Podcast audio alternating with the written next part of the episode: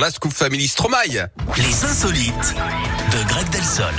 Juste avant, grosse valeur sûre de la mauvaise vanne. Il est là tous les jours avec nous entre 10h et midi. Mais je l'apprécie ce garçon. Écoutez ce sourire génial. C'est lui, c'est Greg. La Pour mauvaise vanne francophone d'ailleurs aussi. hein. Et francophone de l'année. Euh, on va où aujourd'hui? On va en Angleterre, Yannick, avec cette manœuvre de séduction machiavélique à la fin des années 80. Debbie, Ouais. une présentatrice télé, euh, fréquente le co-animateur, un certain Paul. Mais leur relation n'avance pas assez rapidement au goût de la jeune femme qui décide donc de prendre les choses en main. Un beau jour, euh, à leur domicile, un livreur avec un énorme bouquet. Au milieu, un mot signé d'un mystérieux inconnu. Merci beaucoup pour hier. J'espère qu'on va remettre ça bientôt affectueusement signé Tony. C'est en fait Debbie hein, qui s'est elle-même envoyé des fleurs et a écrit ce mot pour rendre son copain jaloux et lui mettre Mais le non. pied à l'étrier, je vous jure. hein. Il aurait pu l'envoyer sur les roses, hein, mais pas du tout, puisqu'il a fait sa demande peu après.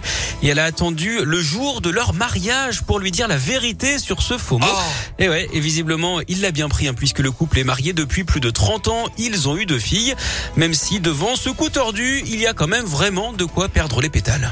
Les, pé- les pétales.